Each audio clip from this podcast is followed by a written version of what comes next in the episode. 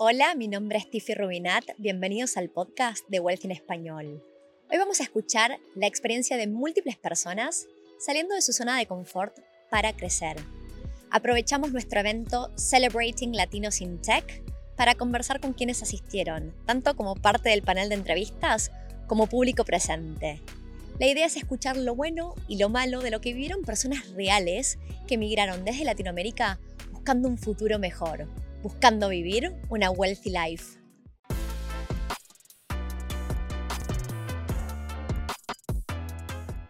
Me llamo Lorena Casillas, trabajo en el área de marketing. Mi puesto es uh, Product Localization Manager en Canva.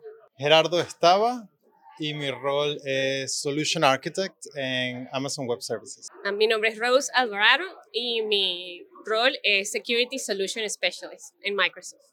Bueno, mi nombre es Guillermo Di Pasquale y yo soy eh, ingeniero en sistemas o Site Reliability Engineer de Google. Mi nombre es Zuli Posada, soy reclutadora senior para una de las compañías más importantes de, de IT o tecnología acá en Australia.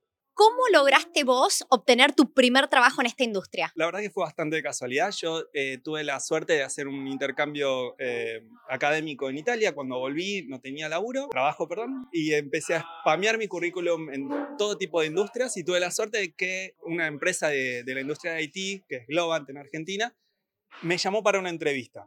La entrevista se trataba en su momento para un puesto de eh, System Administrator, administrador de sistemas, yo tenía conocimientos de programación y de trabajo eh, con sistemas de Linux y demás. Me gustó tanto el, ambiente, la capacidad de estar constantemente aprendiendo y demás que terminé quedándome allí. Empecé a hacerle approach a muchos recruiters dentro de la industria de tecnología y uno de ellos me guió a una compañía que se llama Proforce, que ellos son un recruiter que buscan personas que tengan carrera profesional, pero no necesariamente hayan trabajado en tecnología.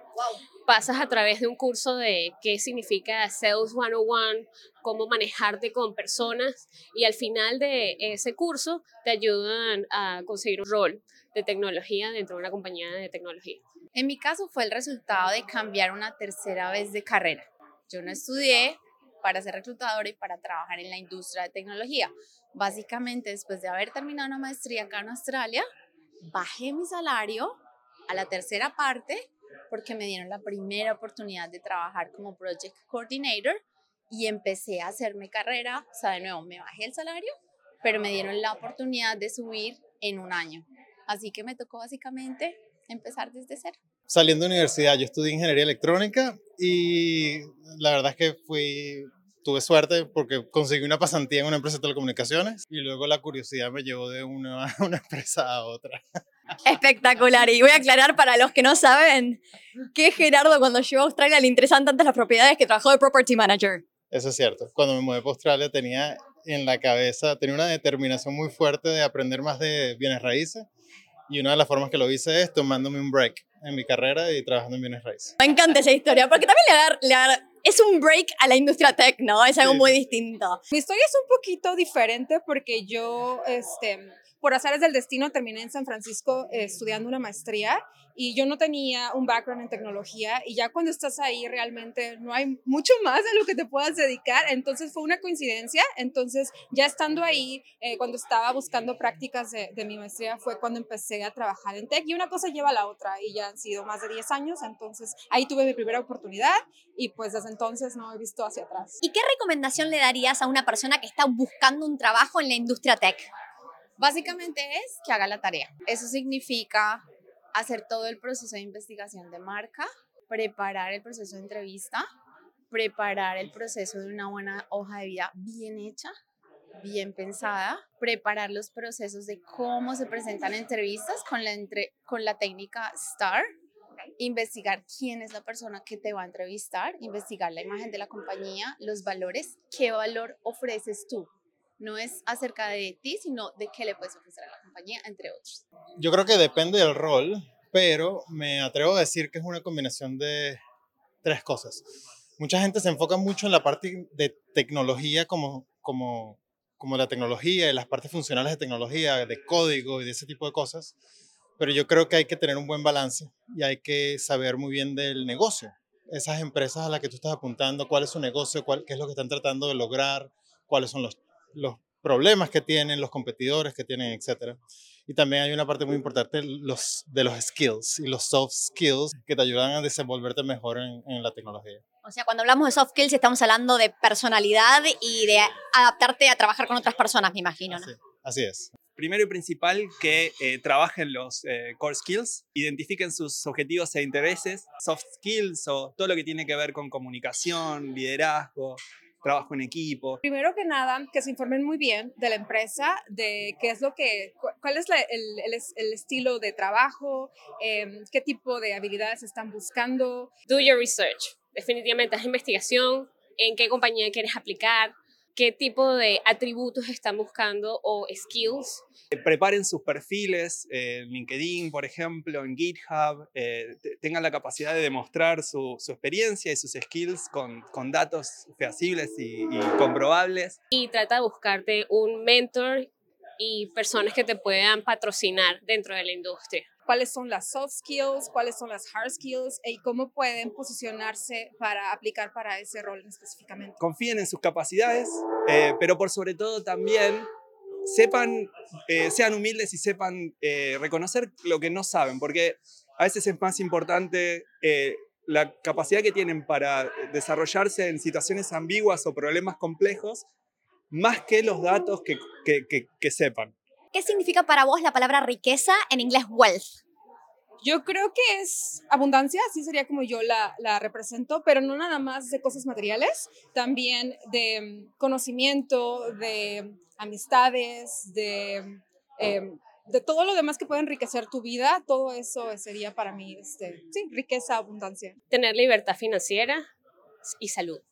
Disponibilidad de tiempo, tiene que ver con mi, la capacidad que yo tengo de administrar mi tiempo y por lo tanto yo veo un nexo con la libertad financiera como que me da el espacio a mí para eh, utilizar el tiempo eh, en las cosas que yo más quiero. A ver, obviamente hay una connotación de dinero, pero yo también lo veo como no necesariamente la cantidad de dinero, sino tener el tiempo y la libertad suficiente para hacer lo que uno quiera con ese tiempo. Para mucha gente significa abundancia de bienes, de propiedades y de dinero. Para mí significa abundancia de buenas relaciones, relaciones interpersonales, una buena red que te soporte, que te ayude, salud, tiempo, balance y obviamente planeación financiera. Para mí es riqueza. Es una pregunta que no le hice a nadie más. Gerardo, ¿estás viviendo ahora tu wealth life? Ah, sí, sí la estoy viviendo, pero a veces uno se le olvida, ¿no? Uno es el, su propio crítico y uno siempre está persiguiendo distintos objetivos en la vida, pero la verdad es que sí, una vida muy, muy, muy privilegiada, muy agradecido de todas las cosas que se me han dado y, y, y también yo, yo, le he puesto mucho esfuerzo también. Entonces. Muchísimo, vamos a aclarar que no se dieron mágicamente las cosas. Así es, así es. Mi intención de participar en este evento básicamente eh, tiene que ver con mi interés en todo lo que tiene que ver con finanzas personales, en inversiones a largo plazo y todo el estilo de vida que conlleva. Estoy hace re poco en Australia, menos de dos meses, y la verdad que vine con ganas de hacer lo que yo hacía en Argentina, que es emprender, tener algo propio. Así que creo que la, la clave es venir a estos tipos de eventos, que es donde uno aprende y, y se rodea de gente que ya está en, en eso. Para conectar con gente latina, que es, yo creo que es muy padre estar del otro lado del mundo y tener la oportunidad de conectar con gente de tu, que hable tu mismo idioma, ¿no? La verdad que yo estoy metido en lo que es la comunidad de emprendedores y me pareció una buena oportunidad conectar con emprendedores. Soy un gran fan, como vos, de Padre Rico, Padre Pobre, de Robert Kiyosaki. Y, y bueno, siempre está bueno venir a este tipo de eventos y generar vínculos. Me encantó cómo hablaron los chicos, los consejos que daban, sobre todo cómo se ponen en el lugar del otro, la empatía que tenían. O sea, que cuenten realmente lo, lo que sucedió, cómo llegaron. No, no, es que de la nada uno heredó todo, y, sino que eso, eso me gusta realmente. Increíble saber que hay gente real eh, compartiendo su experiencia y eso yo creo que es lo que más ayuda a la gente de animarse, aventarse. No sé, te llena de orgullo ver otras historias de otros latinos que escuchar historias de la gente, de otras historias, por ejemplo, de gente que, que vino, consiguió muy buenos trabajos, tuvieron ascenso, no sé, está bueno escuchar la historia de cada latino en Australia. Personalmente me encanta escuchar historias reales de quienes se salieron de su zona de confort y lograron crecer. Aprender y crecer toda mi vida es algo a lo que apunto. Si no estoy creciendo, no estoy siendo exitosa. Y esto aplica a todos los aspectos de mi vida, tanto en lo personal como en lo profesional. Si estás escuchando el podcast de Wealth en español, entonces asumo que estás queriendo empujarte a vivir una vida mejor. ¿Cuándo fue la última vez que sentiste que creciste? Te leo en los comentarios de YouTube y nos vemos en el siguiente episodio. Gracias por escuchar el podcast de Wealth en español. Nos encanta cuánto te ha impactado este podcast y por eso te pedimos que por favor no te lo guardes.